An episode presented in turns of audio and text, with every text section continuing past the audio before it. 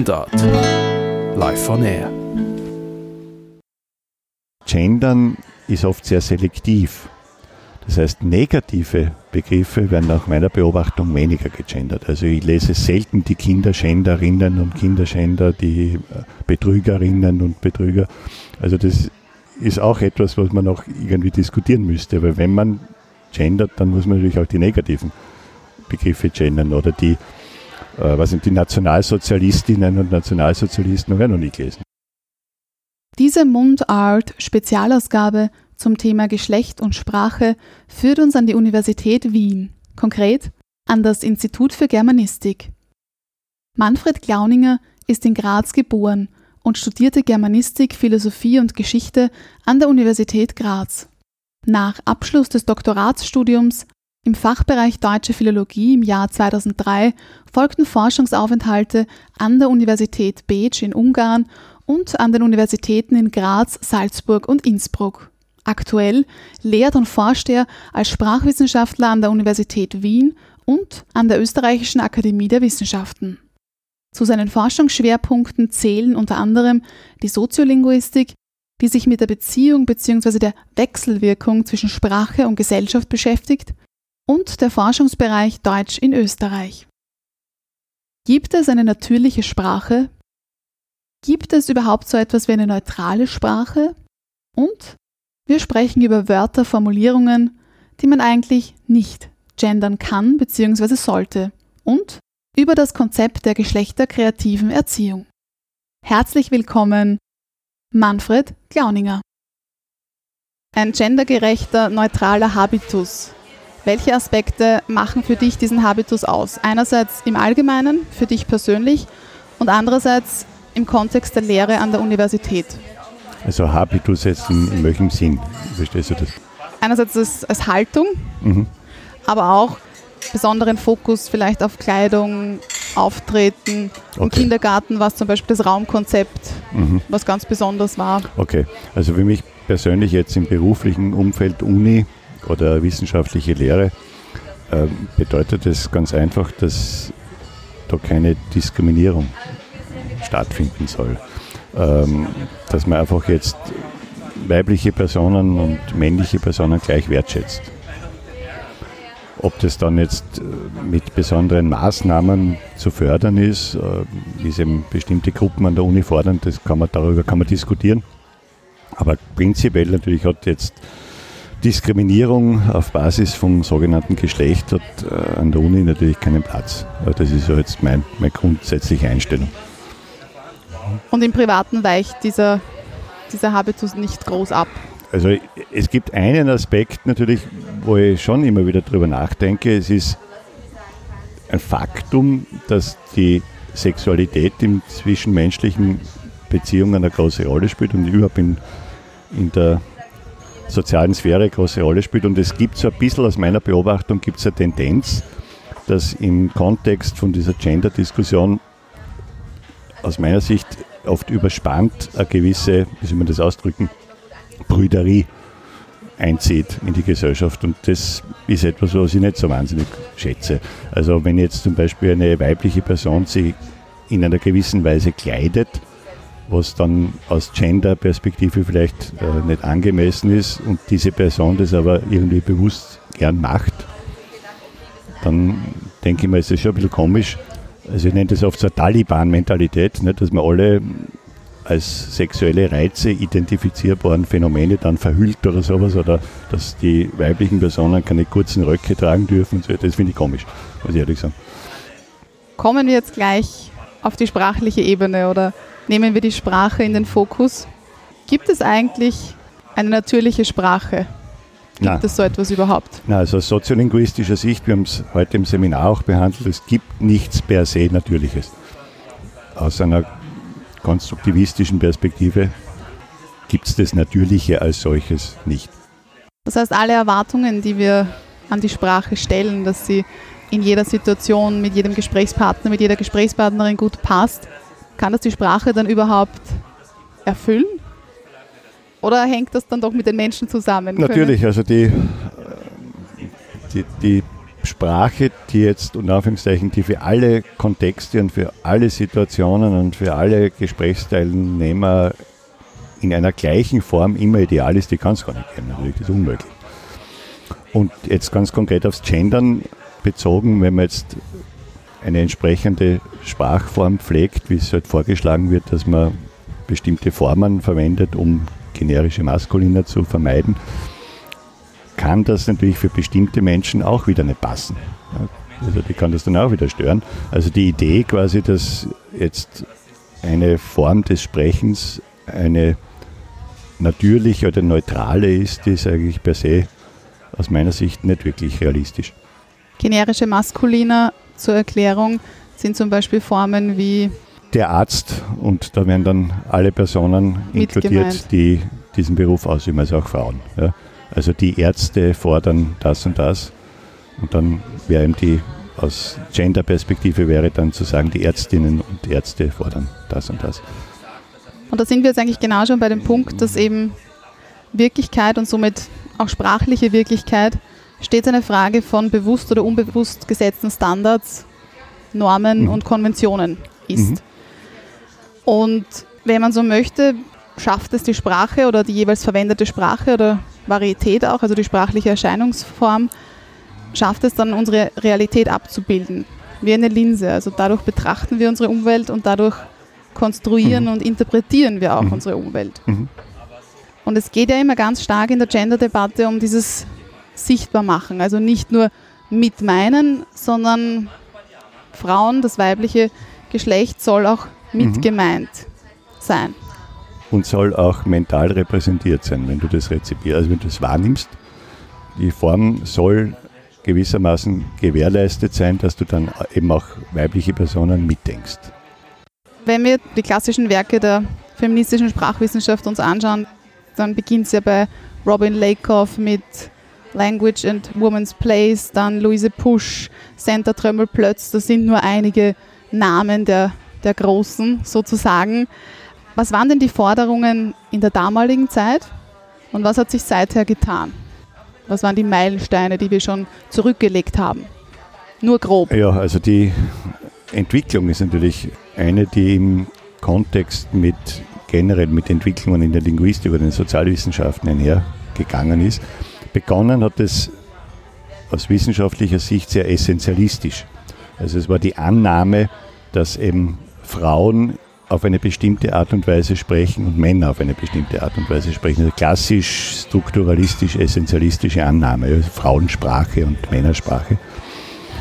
Und davon ist man dann Schritt für Schritt eigentlich abgegangen, nämlich die feministische Bewegung in sich hat das dann begonnen zu kritisieren weil das ja eigentlich diese, diese Ungerechtigkeit weiterschreibt in einer gewissen Weise. Nicht? Also wenn du die gesamte Gesellschaft und auch die Sprache immer mit diesen zwei Polen männlich-weiblich siehst, dann führt es ja letztlich dazu, dass diese Annahme immer mehr verfestigt wird. Ja? So hat Frau und Mann zu genau. sprechen. Und davon ist man abgegangen. Das heißt, die, die Genderlinguistik ist dann auch immer konstruktivistischer geworden und man hat dann mehr oder weniger nicht mehr geschaut, wie Frauen sprechen, wie Männer sprechen, sondern wie im Diskurs, wie im Sprechen Männlichkeit und Weiblichkeit konstruiert wird. Und daraus ergeben sich dann gewisse Probleme gesellschaftliche, also Ungerechtigkeiten und so weiter. Das war der nächste Schritt. Also wie wird im Diskurs eigentlich diese Vorstellung von Männlichkeit und Weiblichkeit konstruiert? Was ergibt sich daraus? Und dann der letzte Schritt eigentlich ist dann die radikal-konstruktivistische Sicht, wie Butler sie vertritt. Butler sagt ja nicht nur die gesellschaftliche Vorstellung von Weiblichkeit und Männlichkeit ist ein Konstrukt, sondern sie behauptet ja auch, das biologische Geschlecht ist ein Konstrukt. Also das ist sozusagen die radikalste Position, die sie vertritt. Dann scheiden sich natürlich sehr stark die Geister. Also wenn, wenn du mit einem Biologen oder Mediziner diskutierst, ist, aus meiner Erfahrung ist es sehr schwer, dass man die zu dieser Anschauung bringt. Ja. Aber okay, also du siehst, da gibt es Entwicklung, äh, so ursprünglich strukturalistisch, essentialistische Vorstellungen. Es gibt Frauen und es gibt Männer und die reden in einer bestimmten Weise und das ist ungerecht und so weiter oder führt zur Stereotypisierung. Nächster Schritt, man geht von dem Gedanken weg. Männlichkeit, Weiblichkeit wird im Diskurs erzeugt. Und letzter Schritt, äh, auch biologisches Geschlecht ist ein Konstrukt. Wenn wir jetzt von der Sprache ausgehen, dann haben wir drei grammatische Geschlechter. Männlich, Im Deutschen. sächlich und weiblich im Deutschen, genau. Ja. Und als natürliches Geschlecht, biologisches Geschlecht, männlich-weiblich, Jetzt drei. jetzt auch noch ein anderes Mhm. sozusagen. Mhm. Wie sieht denn für dich persönlich eine gendergerechte, eine, wenn man so möchte, neutrale Sprache, sofern es so etwas überhaupt gibt? Der Begriff neutral ist wahrscheinlich auch schon Mhm. fragwürdig oder vielleicht nicht gut gewählt. Aber wie sieht so eine Sprache für dich aus und wie achtest du selbst? Wie, wie genderst du? Ja, also vielleicht vorausschicken möchte ich, dass das Verhältnis zwischen grammatischem Geschlecht, also was wir Genus nennen, und nehmen wir es jetzt einmal soziales oder biologisches Geschlecht, Sexus wird es oft genannt, dieses Verhältnis ist natürlich nicht irgendwie in einer Relation gegeben, sondern es ist wie bei allen sprachlichen Phänomenen sehr, sehr komplex aufgrund von dynamischen Prozessen, sprachgeschichtlichen Prozessen, Konventionen, kulturspezifisch. Also man kann das nicht irgendwie eins zu eins in Einklang bringen. Gell? Das ist einmal vorausgeschickt. Und es gibt eben viele Sprachsysteme, wo es andere Oppositionen gibt und wo es nicht drei grammatische Geschlechter und so weiter und so weiter. Also das vorausgeschickt und das ist eine Diskussion übrigens, die seit Antike stattfindet. Also sogar Platon geht schon auf dieses Problem ein. Also die, die Annahme, dass eben ein Maskulinum als grammatisches Geschlecht dann irgendwie eins zu eins was zu tun hat mit männlichem Sexus, also das wird seit der Antike diskutiert. Okay, aber jetzt zu deiner Frage. Das große Problem ist ja tatsächlich, das wird immer wieder auch in Diskussionen genannt, dass jede Form des Genderns, äh, wie man das nennt, irgendwie potenziell Probleme bereitet in der Textgestaltung.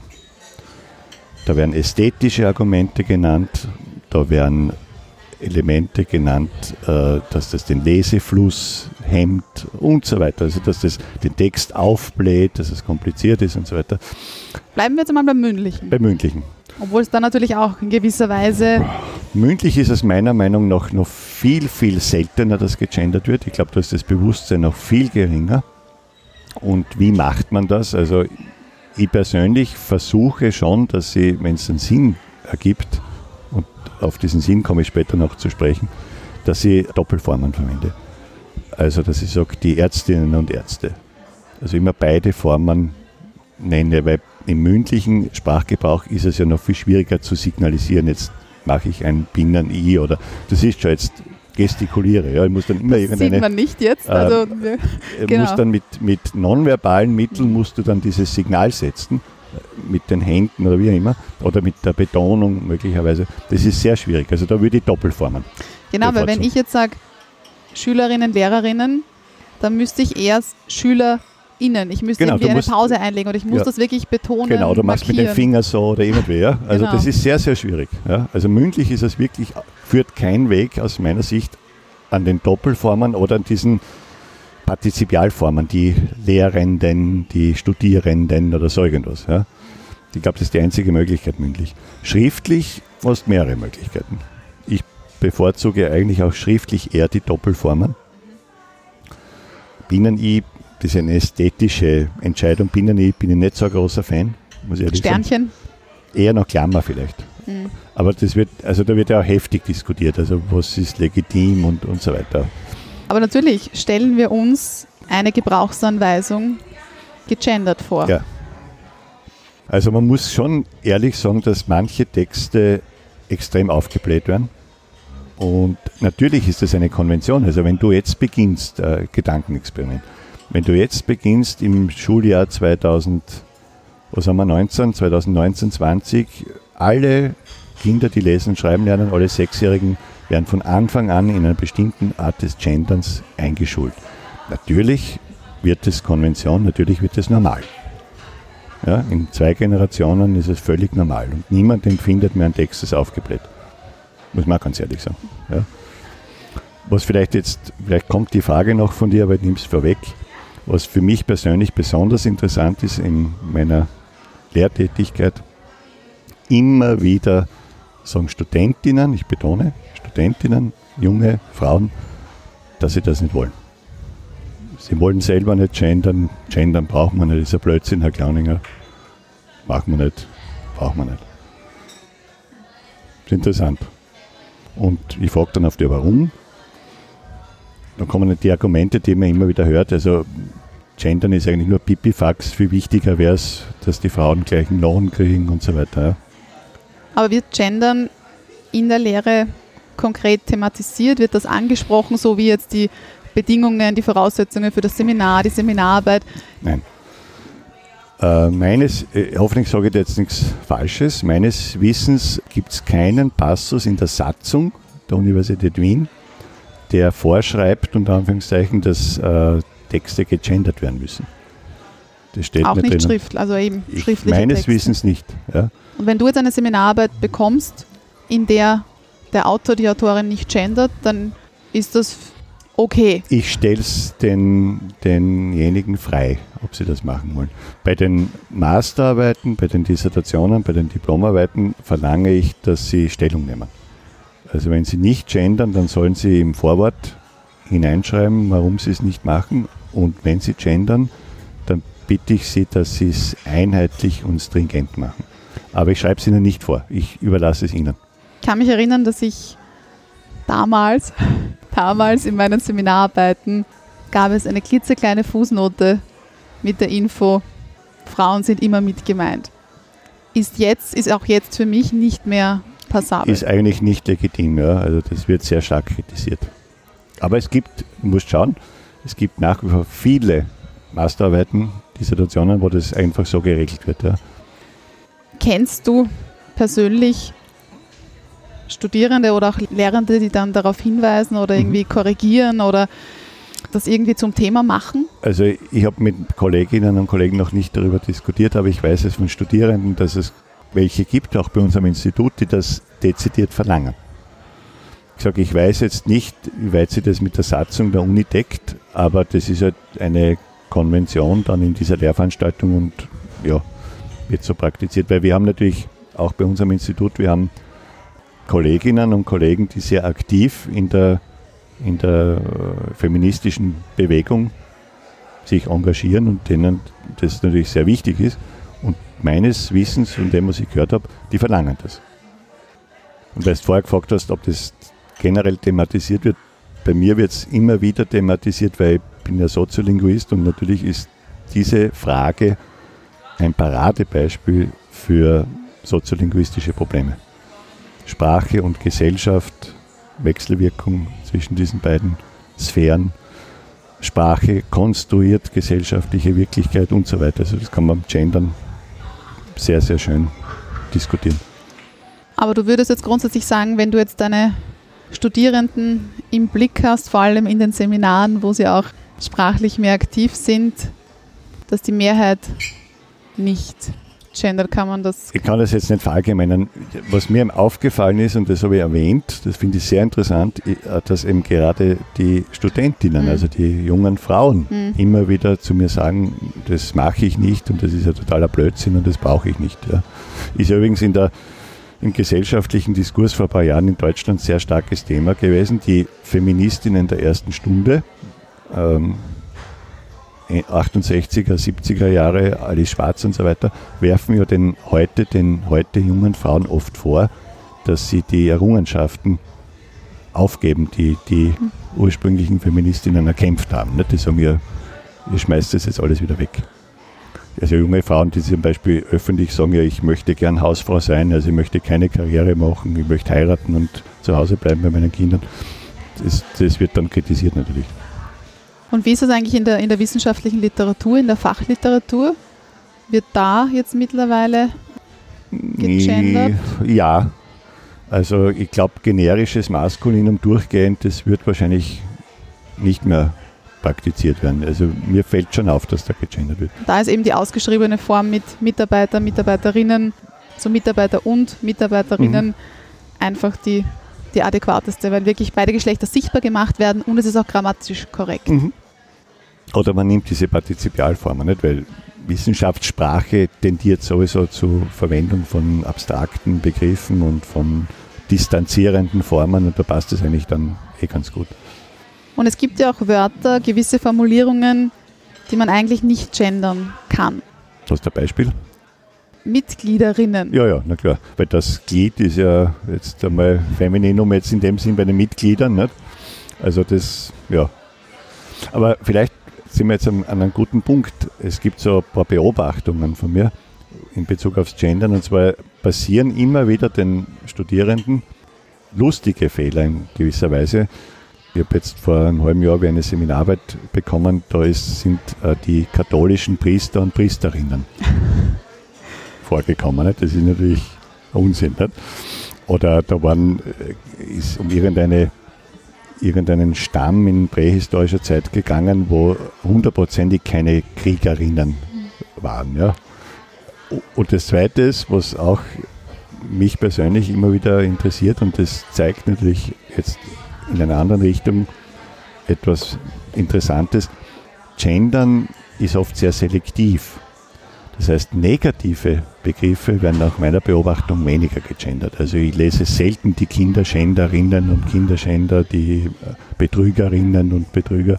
Also das ist auch etwas, was man noch irgendwie diskutieren müsste. Weil wenn man gendert, dann muss man natürlich auch die negativen Begriffe gendern oder die äh, was sind die Nationalsozialistinnen und Nationalsozialisten wir noch nie gelesen. Ja? Zum Beispiel. Und dann, zum Beispiel bei dem Begriff Hebamme, mhm. versucht man sich dann mit neuen, neuen Wörtern sozusagen zu helfen. Die männliche Form ist dann Geburtshelfer. Geburtshelfer, okay. Was sagst du zu Frau Direktor? Ist das korrekt oder Müsste es eigentlich heißen Frau Direktorin oder ist das wieder ein zu vieles Gendern oder hm. kann man einfach nicht zu viel gendern? Also jetzt für meinen persönlichen Sprachgebrauch reicht mir Frau Direktor, weil Frau dabei ist. Und Direktor ist für mich jetzt einfach so eine Funktionsbezeichnung, aber das ist jetzt wahrscheinlich ein Argument, das ins Leere läuft. Ich glaube ja, dass Direktorin und so weiter, Frau Direktorin, Frau Professorin meines Wissens in Deutschland früher üblich war als in Österreich aber da könnte ich mich täuschen. Das ist übrigens sehr interessant. Es wird auch immer wieder behauptet, dass auf der anderen Seite in Deutschland das Gendern weniger thematisiert wird als in Österreich. Hast du davon schon mal gehört? Also auch jetzt bei persönlichen Kontakten mit Kolleginnen und Kollegen aus Deutschland habe ich das oft gehört, dass die sich gewundert haben, dass in Österreich so, so viel Aufhebens, wie sie gesagt haben, wegen diesem Gendern gemacht wird. Ja. Aber ich weiß nicht, ob das tatsächlich repräsentativ ist. Aber wir könnten ja jetzt bewusst provokant formuliert meinen, es gibt nicht für jedes Wort die entsprechende weibliche Form. Mhm. Bei Hebamme, okay, dann sind wir kreativ, dann entwickeln wir etwas Neues. Aber Mitgliederinnen, da haben wir was dagegen, das geht nicht. Ist jetzt unsere Sprache ja doch irgendwie mangelhaft? Müssen wir sie verändern? Müssen wir sie erweitern?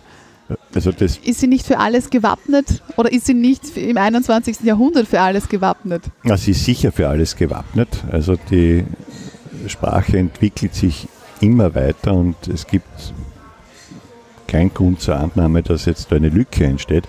Es ist die Frage, wie diese Lücke geschlossen wird. Ja. Ich denke mal, es wird aus meiner Vermutung wird es wahrscheinlich sich irgendwie einpendeln.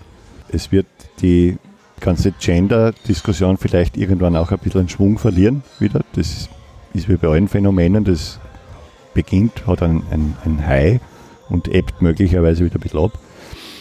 Aber ich glaube, die Funktion der Sprache, dass sie eben die Wirklichkeit abbildet und dass sie das Medium der Kommunikation über alle Belange ist, die in der menschlichen Sphäre eine Rolle spielen, die wird hundertprozentig gewährleistet sein. Also die Sprache ist gewappnet für diese Fälle. Da mache ich mir keine Sorgen. Ich habe jetzt für dich ein Zitat von Christiane Papst. Mhm. Du kennst mhm. sie wahrscheinlich auch ja, persönlich. Sie ja. ist Chefredakteurin des österreichischen Wörterbuchs. In einem Kurierartikel im Oktober 2018 sagt sie Folgendes dazu. Wenn man nun die Sprache vergewaltigt, dass sie weiblicher werden soll, nützt das der Gesellschaft wenig bis nichts. Es nützt auch wenig, aus den Menschen MenschInnen zu machen. Die Sprache selbst ist nämlich weder männlich noch weiblich. Sie bildet lediglich ab. In Wahrheit sind wir doch von der Geschlechtergerechtigkeit noch weit entfernt. Wir verstecken de facto ein tief in den vorhandenen gesellschaftlichen Strukturen verwobenes Problem hinter Unterstrich, Binnenmajuskeln, Sternchen und Co. Es erscheint offenbar angenehmer, an den Rädchen der Sprache gewaltsam zu drehen, als tatsächlich an den Rädern der Gesellschaft. Es ist eigentlich genau dasselbe, was ich vor fünf Minuten dir erzählt habe, was mir Studentinnen oft berichten. Da steckt vielleicht ein Körnchen Wahrheit drin, aber ich glaube, so einfach ist es nicht.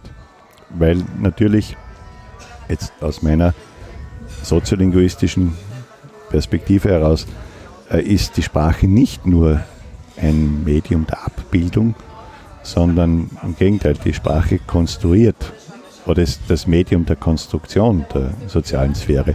Das heißt, es ist schon so, dass du mit einem bestimmten Sprachgebrauch die soziale Sphäre verändern kannst. Also da wäre ich nicht so pessimistisch oder fatalistisch. Ja, was vielleicht noch zu bedenken wäre, ist, wenn man jetzt davon ausgeht, dass gewissermaßen da äh, gesellschaftliche Ungerechtigkeiten vorher beseitigt werden müssten, das ist ein gewisses Totschlagargument. Nicht? Weil du kannst dann sagen, es gibt immer irgendeinen Missstand auf der Welt, der noch viel schlimmer ist und da muss zuerst einmal der beseitigt werden, bevor ein anderer beseitigt wird. Also da gehe ich nicht ganz konform. Ja.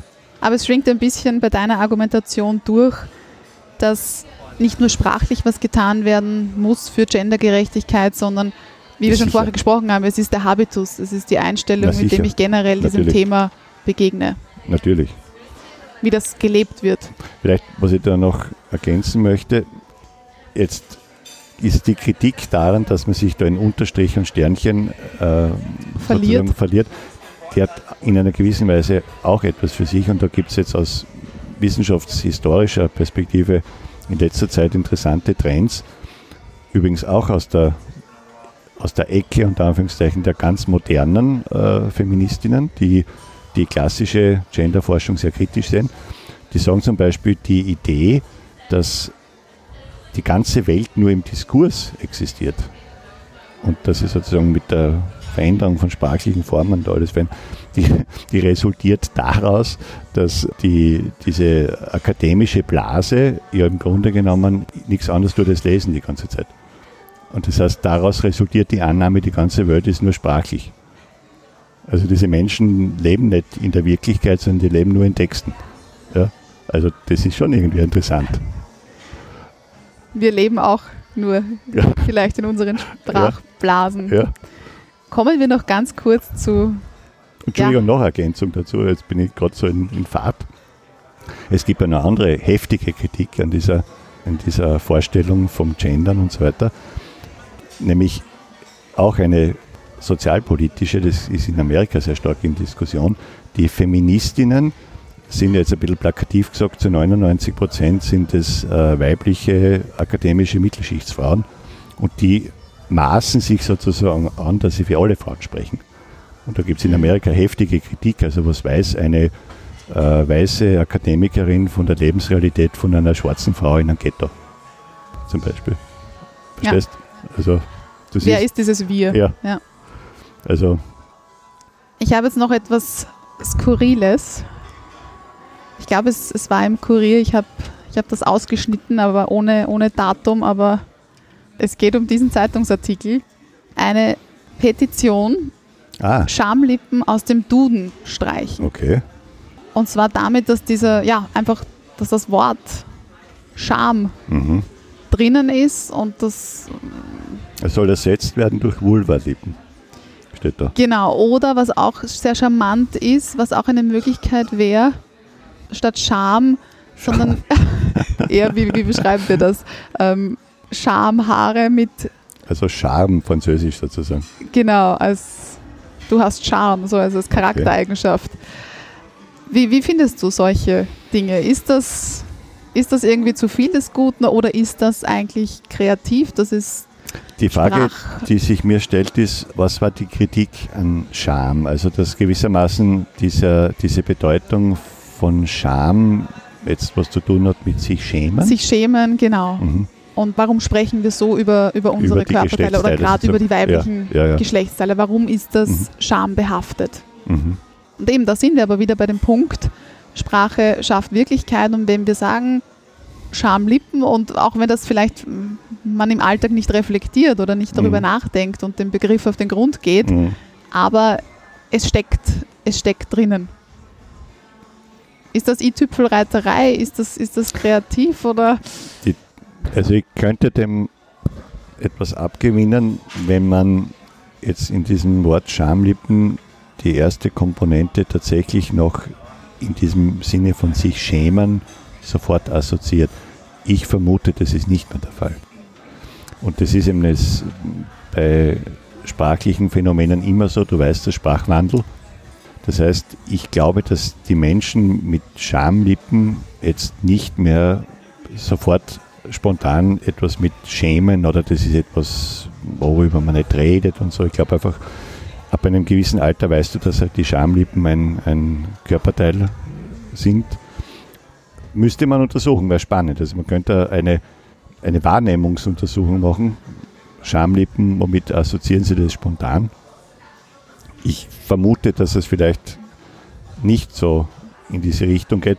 Wenn es so wäre, dann könnte man dieser Argumentation vielleicht wieder was abgewinnen. Nicht? Wenn man jetzt sagt, es geht darum, dass diese komische Vorstellung, dass die Frauen sich eben da schämen müssen für ihre Sexualität und dass es versteckt werden muss und so weiter, das wird immer weiter transportiert durch diesen Begriff. Das, das könnte, dem könnte ich dann was abgewinnen. Ja. Aber du weißt ja, das ist natürlich alles andere als leicht, einen Ausdruck zu ersetzen, gell, der Jahrhunderte alt ist. Das kannst du nicht so auf Knopfdruck in Duden hineinschreiben und jetzt ab heute sagen alle Vulvalippen. Also da, das ist ein frommer Wunsch. Ja? Also das wird in der Wirklichkeit wird's nicht so einfach sein. Ein langer Weg, ja. Ein sehr langer Weg. Ja? Kommen wir noch zu einem anderen Beispiel. Mit der Kindergartenpädagogin und Kindergartenleiterin Ilse Appel habe ich über das Konzept geschlechterkreative Erziehung gesprochen, also Gender Creative Parenting. Das Mhm. bedeutet, dass die Eltern das Geschlecht geheim halten, das Geschlecht der Kinder. Und- Inwiefern geheim halten, wenn die, sich, wenn die angemeldet werden im Kindergarten. Also ihr war so ein Fall unter Anführungszeichen in Österreich nicht bekannt. In Amerika gibt es beispielsweise ein Paar, die haben auch eine Homepage und die teilen all ihre Erfahrungen mit der Umwelt sozusagen oder mit der ganzen Welt.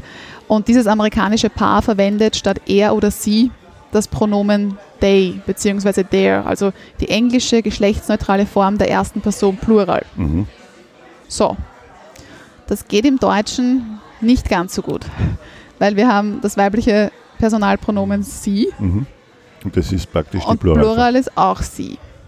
Wie findest du grundsätzlich dieses, dieses Konzept des Gender Creative Parenting? Ist dir das bekannt, Nein. geläufig? Es ist mir nicht bekannt. Ähm, es, die Frage, die sich mir stellt, ist, was bedeutet das? Das heißt, dieses Kind wird so erzogen, dass es kein Geschlecht hat, sozusagen. Genau, also es ist, es ist beides. Es kann vielleicht einen Tag mehr, mehr Bub, einen Tag mehr Mädchen sein und man sieht es auch nicht an der Kleidung. Also es gibt, das ist wirklich spannend, also auf dieser Homepage dieses Pärchens ist es wirklich so, dass du unterschiedliche Fotos des Kindes siehst Mhm. und du kannst es eigentlich nicht genau sagen. Also da, da, muss ich, da muss ich jetzt schon ein bisschen ähm, kritisch sein. Also das Erste ist einmal, was, was ich zu bedenken gäbe, ist, dass jetzt generell das, die Gender-Debatte und jetzt vor allem sowas, das sind ganz extreme Minderheitenpositionen. Und ich glaube, diese Vorstellung, dass du deine radikale Minderheitenposition jetzt der gesamten Gesellschaft, dass du mit der die gesamte Gesellschaft beglückst und veränderst, die ich für sehr seltsam.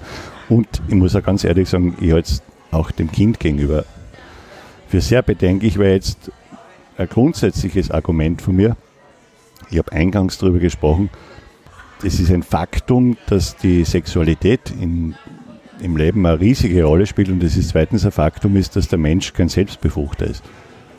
Und jetzt ist der, dieses Kind einmal männlich und am nächsten Tag weiblich. Also ich glaube, dass du diesem Kind vielleicht nicht wahnsinnig was Gutes tust mit so einer Erziehung.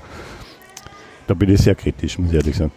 Ich weiß auch nicht, wie alt das Kind aktuell ist, aber ich glaube, es ist, es ist noch Kind. Also es ich, ist noch Kind. Wie das ich weitergeht, könnte mir vorstellen, dass, puh, dass dieses Kind vielleicht einmal nicht, dass es dieses Kind nicht wahnsinnig leicht hat, einmal auf seinem, auf seinem Weg in der geschlechtlichen und sexuellen Entwicklung. Ich sage es mal so. Aber sagen wir, wir sind in Österreich, es finden sich Eltern, die das so machen möchten. Was hätten wir für eine sprachliche, was für ein sprachliches Pronomen könnten wir, könnten wir anbieten oder könnten wir erfinden oder müssen wir vielleicht erfinden? Also es gibt ja, glaube ich, Vorschläge. Da gibt es ja eine, eine sehr radikale Gender-Linguistik. Äh, wie heißt die? Lan, Lan Hornscheid. Hast du von der schon was gehört? Schau mal auf die Website. Die hat, glaube ich, ein, ein, ein eigenes Pronomen entwickelt. Ich weiß es jetzt zu meiner Schande nicht, äh, stimmt, welches stimmt. Pronomen kann, das ich ist. kann mich erinnern. Aber müssen man müsste es einmal googeln. Also die ist sehr prominent hervorgetreten. Jetzt hat sie sich ein bisschen zurückgezogen, glaube ich. Ah, Und die hat da Vorschläge gehabt, also ein eigenes Pronomen entwickelt. Ja, dagegen wäre jetzt einmal prinzipiell meiner Meinung nach nichts einzuwenden. Also warum nicht? Also gibt es halt ein Pronomen oder ein, eine sprachliche Form, die man dann für solche Zwecke einsetzt. Aber ich möchte nochmal schon sagen, äh, das, das andere geht mir persönlich schon ein bisschen zu weit, muss ich ehrlich sagen. Also ich finde es nämlich auch, ich glaube Sexismus und ich glaube Diskriminierung und so weiter, das sind schreckliche Dinge und das haben wir jahrhundertelang in unseren Gesellschaften erlebt. Aber dass man dann trotzdem plötzlich sagt, okay, jetzt werden wir alle nur mehr äh, unimorphe Wesen und haben keine, keine äh, weiß ich nicht, es gibt keine Erotik mehr im Leben, es gibt keine Sexualität mehr im Leben, also das kann ich mir ehrlich gesagt nicht vorstellen. Das geht mir zu weit. Das ist wieder, da bin ich jetzt wieder bei dem Eingangs von mir als Taliban-Mentalität oder Brüderie, was? Das das geht immer so ein bisschen in Richtung dann Lebens- und Lustfeindlichkeit ein bisschen. Also das geht mir zu weit, muss ich ehrlich sagen. Was würdest du abschließend sagen? Wo, auf welchem Weg befinden wir uns gerade und was braucht es noch auf diesem Weg Beim, in Bezug aufs Gendern? in Bezug auf Gendergerechtigkeit, Mhm. Gender Mainstreaming, also Förderung der Gleichstellung der Geschlechter? Wo sind wir gerade und wo wollen wir vielleicht noch hin? Wenn wir uns das wünschen, Also es vorstellen wäre es wär, es wär ganz aus meiner Sicht sehr, sehr wünschenswert, wenn sich die, die jungen Männer und die, die Väter, also müssen nicht immer jung sein, dass sich die Väter noch viel stärker einbringen in, in der gemeinsamen Familienarbeit im weitesten Sinne. Also nicht nur jetzt Hausarbeit, sondern überhaupt, was bedeutet es, Familie zu haben, Kindererziehung und so weiter, dass das viel partnerschaftlicher abläuft. Äh, Es müssten endlich tatsächlich die, die finanziellen äh, Gerechtigkeiten hergestellt werden. Es müssen Frauen ohne Frage für die gleiche Leistung gleich viel verdienen. Überhaupt keine Frage.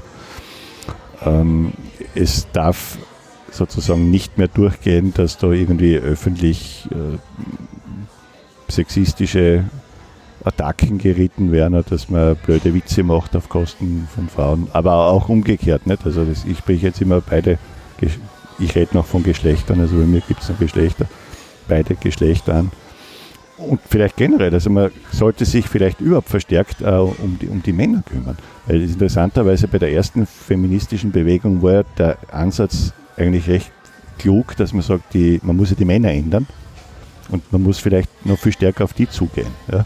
Weil es ist ja oft so, so ein Reflex, dass die dann irgendwie Angst haben, unbewusst, also jetzt wird ihnen was weggenommen oder jetzt irgendwie wird es halt immer schlechter für sie und so weiter, dass man vielleicht da noch viel ähm, offensiver äh, versucht, dass man die ins Boot holt und dass man ihnen irgendwie zeigt, ihr braucht ja keine Angst haben, es wird euch eh nichts Ja, so im. Sinne, es, es kommt dann zu einer, zu einer Umkehrung, dass dann Genau. irgendwie das männliche Geschlecht vernachlässigt.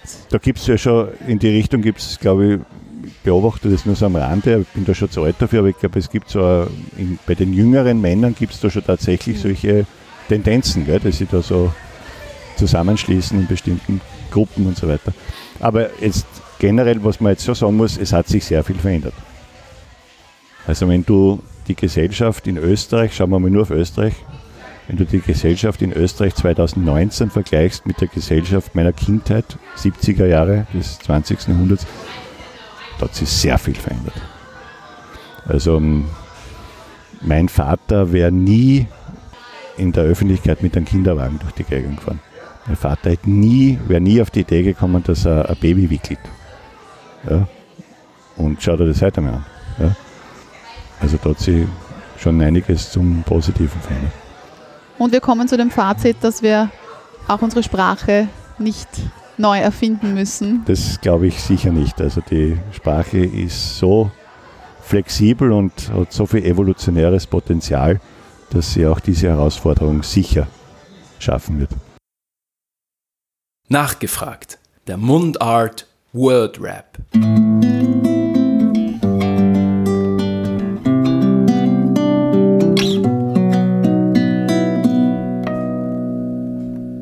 Zuletzt hinterfragt habe ich.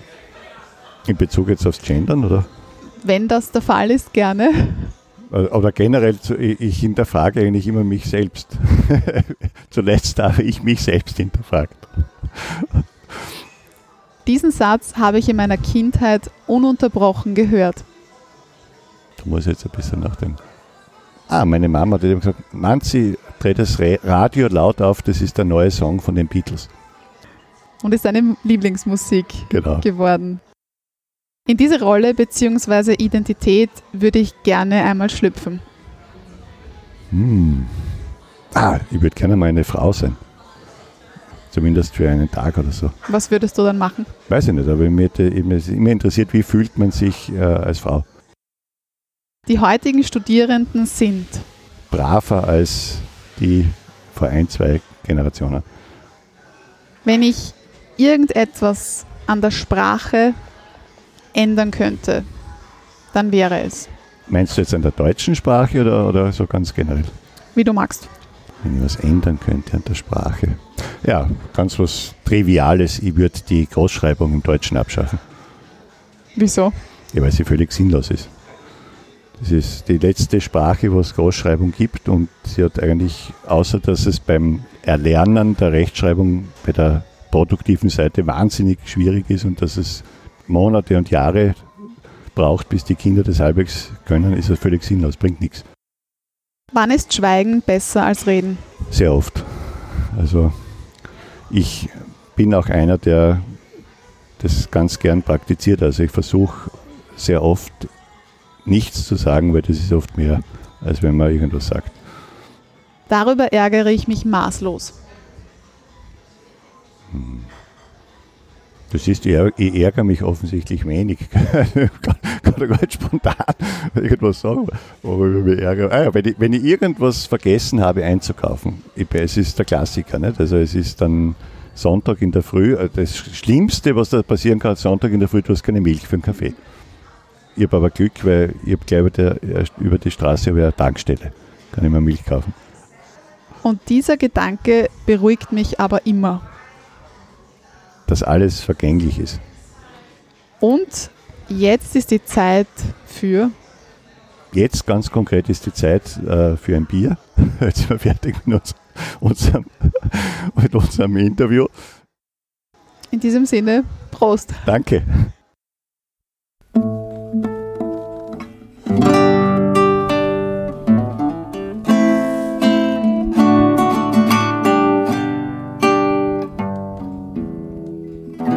Mundart, der Podcast für Sprachkünstler.